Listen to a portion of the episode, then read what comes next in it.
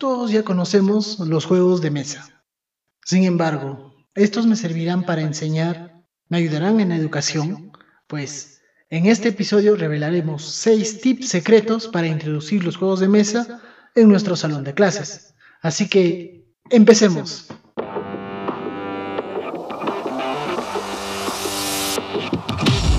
Hola, te doy la bienvenida a Jugando Educar. Soy Cris Espinal y juntos descubriremos cómo enseñar y aprender de una manera única y divertida. Todo esto mediante el descubrimiento de nuevas estrategias y análisis de tendencias educativas, tips, entrevistas a expertos y mucho más. Escucha nuestros episodios visitando jugandoeducar.com y síguenos en todas las plataformas de podcast en español.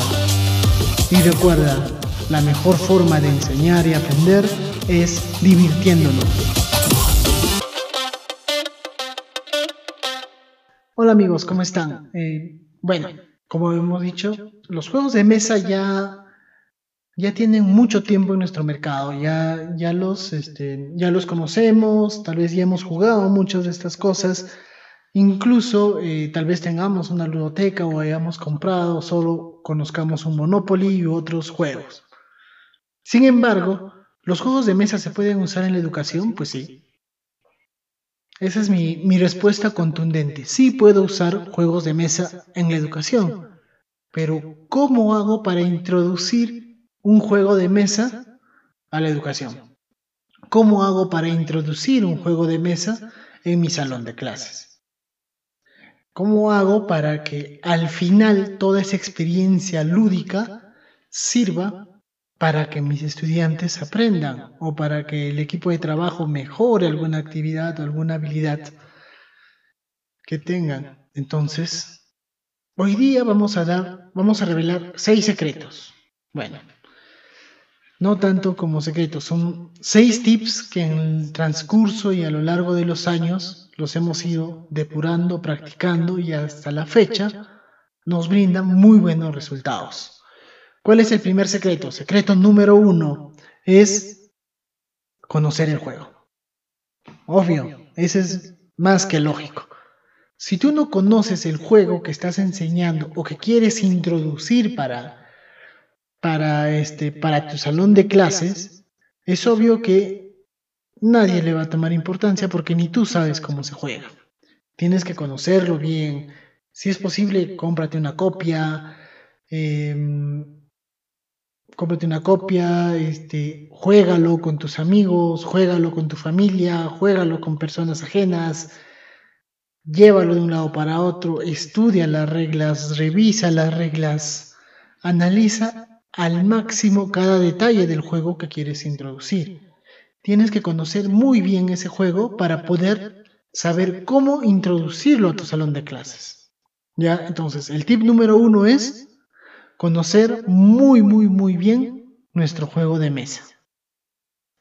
conocer muy, muy bien el juego de mesa que deseamos introducir a nuestras clases. ¿Cuál es mi, mi tip número dos? Una vez que conozcamos el juego, ya, ya sepamos exactamente qué es lo que, que requiere el juego, qué es lo que tiene, qué es, cuántas fichas tiene, de qué edad, qué edad se juega, el tiempo y todo lo demás, tenemos que analizar sus fortalezas y sus debilidades. Por ejemplo, eh, una fortaleza puede ser, no sé, si me ocurre, fichas grandes. Otra fortaleza puede ser, eh, permite 8 jugadores, 9, 10 jugadores, 16 jugadores, no lo sé. Tal vez una debilidad podría ser que permita 16 jugadores, o tal vez una debilidad puede ser que permita solo 2 jugadores. Sin embargo, estas fortalezas y debilidades tú la tienes que analizar en base a tu contexto. ¿Ok?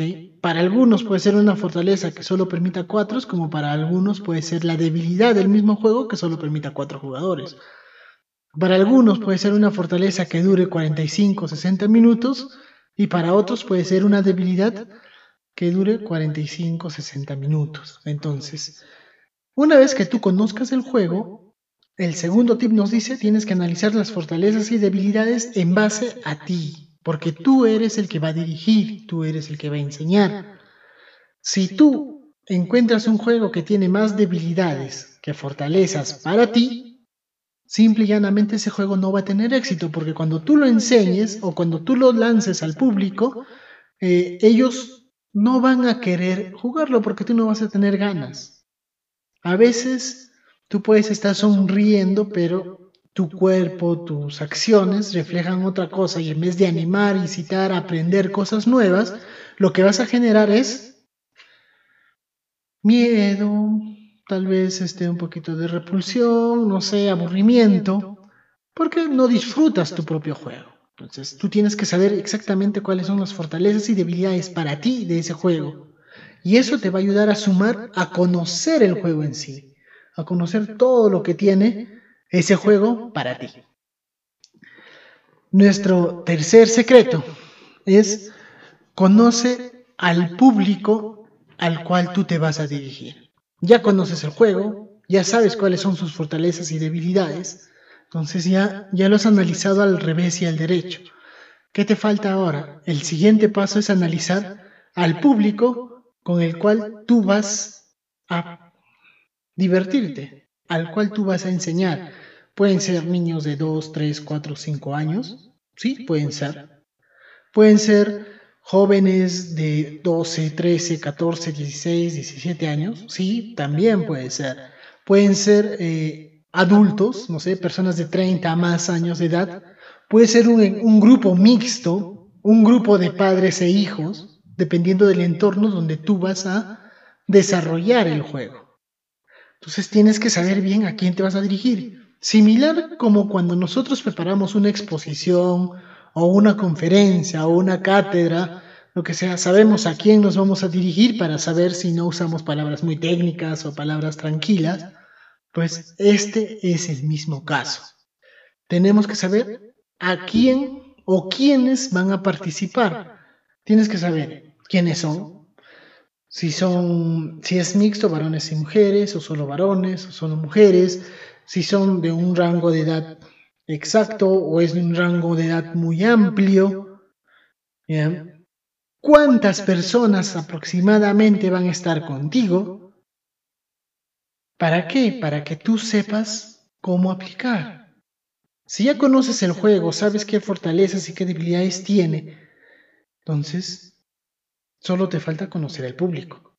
Si tú logras conocer a tu público objetivo y lo, eh, en pocas palabras, y lo analizas al revés y al derecho como una estrategia de marketing a quien tú vas a dirigirte, pues simple y llanamente ya tenemos más del 50% de éxito asegurado en nuestra clase, en nuestra cátedra, en nuestra exposición, en nuestro taller lúdico, en nuestro taller donde vamos a implementar o vamos a insertar un juego de mesa.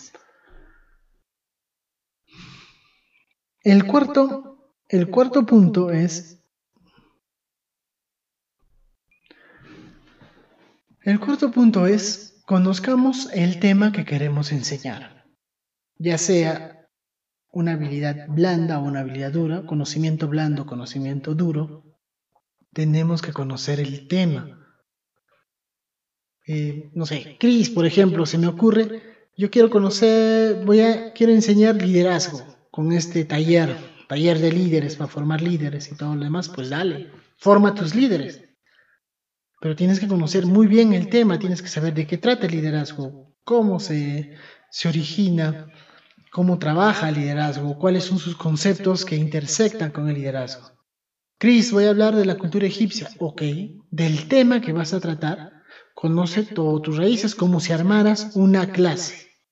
En sí estás armando una clase, pero tienes que conocer el tema. ¿Por qué? ¿Por qué tienes que conocer el tema a cabalidad? Tienes que conocer el tema porque uno, ya conoces el juego, si tú el juego no lo diriges al tema mencionado, si tú el juego no lo diriges al tema mencionado, prácticamente va a ser una hora, dos horas de full diversión y no logras el objetivo que se quiere, que es enseñar. que ellos aprendan con una experiencia nueva. Entonces lo que se tiene que hacer es conocer muy bien el tema. Ya conoces el juego, ya conoces a tu público. Ahora conoce el tema. Y con eso armas tú, cada uno de tus lados exactos de tu ring, de tu cuadrilátero, para poder atacar muy bien y sobre todo tener bases sólidas para el siguiente tip secreto. Conoces tu juego, al revés y al derecho. Sabes qué fortalezas y debilidades tiene ese juego. Sabes cuál es el público al cual tú vas a dirigir con ese juego. Y sabes cuál es el tema. El quinto tip secreto. Adecúa las reglas a lo que quieres enseñar basándote en el conocimiento del tema y en el conocimiento de tu público objetivo. El quinto tip secreto es ese, es adaptar las reglas. Algo que a mí me encanta de los juegos de mesa es que yo puedo adecuar las reglas en base al nivel de experiencia que tiene mi, mi equipo, mis amigos o mi grupo en el cual voy a jugar. ¿Por qué? Porque, digamos, hay juegos que tú puedes tener que, que entre comillas son muy complicados porque tienen hojas y hojas y hojas de reglas, tienen un libro así de reglas, un libro grandote de reglas, Pero tal vez tú solo, tú solo quieres que divertirte con tus amigos un momento, entonces del, del manual que es, no sé, 100 páginas, por ejemplo, se me ocurre, Tú te lo sabes al revés y al derecho, pero al momento de jugar explicas lo básico, justo y necesario para divertirse. ¿Por qué quieres jugar en un juego nuevo, divertido, y como tu grupo no tiene mucha experiencia, lo haces más ligero y más sencillo. Entonces, lógico, hay que explicar antes de, porque siempre hay alguien que después de jugar o durante el juego, ahora con la tecnología, está buscando en internet el nombre del juego, las reglas, ya se aprende al revés y al derecho, ya te empieza a refutar. Y una reunión hermosa de, de juegos de mesa se puede malograr simplemente por una discusión de reglas. Entonces explícales, dile, ok, las reglas de este juego las he adaptado para llegar o para el fondo del curso. Estas reglas están adaptadas para este taller. Están adaptadas para este taller. Entonces, tenemos que adaptarlo. Agarra una hoja, este, ponte a escribir en un Word, etcétera, etcétera, y colócalo ahí. Escribe, ¿ok? Ahora va a ser, no sé, con 5 se avanza, lo que antes se avanzaba con 4, este... Para Catán, para lograr comerciar, lo primero que tienes que que es, decir, es saludar muy buen día, muy buenas tardes, muy buenas noches, o saludar en inglés, good morning, good afternoon, good evening, dependiendo de lo que tú quieres enseñar. Aumentale y quítale reglas, adáptalo a lo que tú quieres enseñar, para que sea eh, una experiencia única. Y sexto y último em, secreto es Después de toda esa hora de diversión, dos horas, la retroalimentación es lo más importante. ¿Por qué? Ya hiciste el antes, conociste el juego, sus fortalezas y debilidades, conociste a tu público objetivo, adaptaste las reglas, ya jugaron y te falta el post.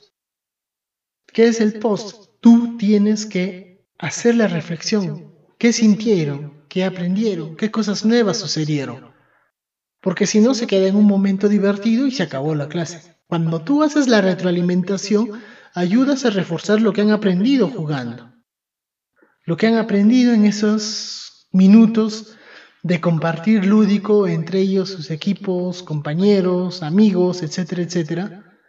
Eh, con el con el feedback o el reforzamiento tú ayudas a cimentar lo que quisiste enseñar.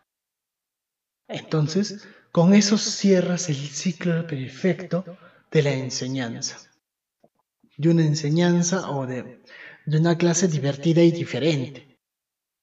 De una clase en la cual tus estudiantes te van a decir, ¿dónde consigo ese juego? ¿cuándo podemos volver a jugar? Eh, la siguiente clase será así. Entonces, eh, yo he aplicado muchos juegos de mesa para distintas clases.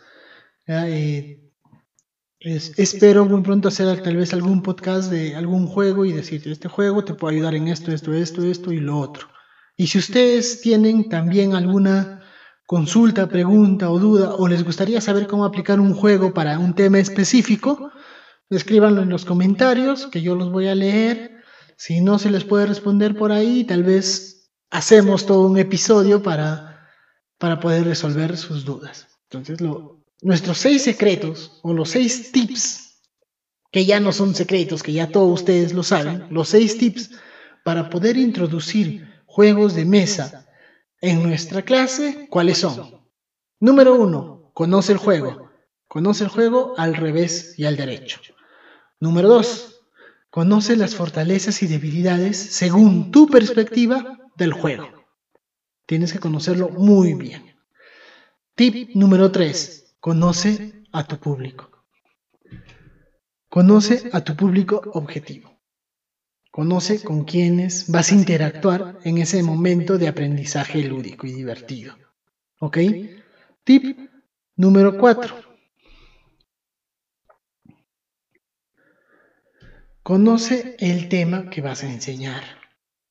¿Ya? Tienes que saber muy bien lo que vas a enseñar y conoce muy bien el tema. Ten presente que no vas a tener una diapositiva atrás dándote algunas indicaciones de qué van los conceptos. No, estás jugando, no hay diapositivas, todos te preguntan, conversan. Y si tú no conoces muy bien tu tema, no vas a poder direccionar las consultas de ellos a lo que quieres enseñar. Entonces ya, ese es el tip número 4.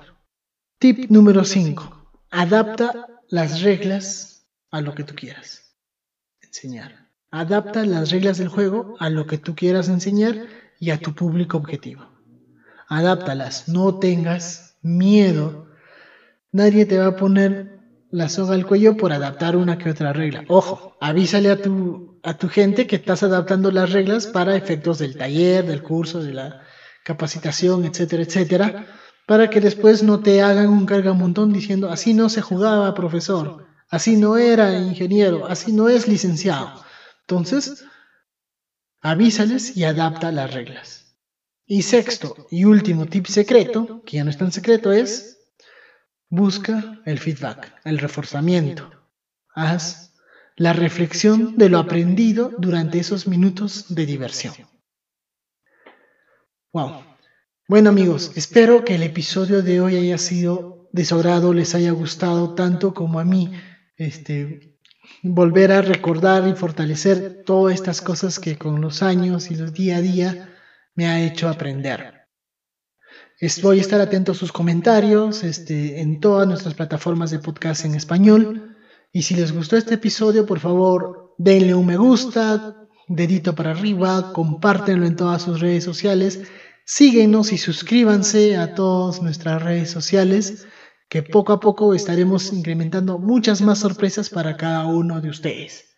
Hasta aquí su amigo Cristian Espinal de Jugando a Educar y nos vemos en un próximo episodio. Un fuerte abrazo, cuídense y recuerden, la mejor forma de enseñar y aprender es divirtiéndonos.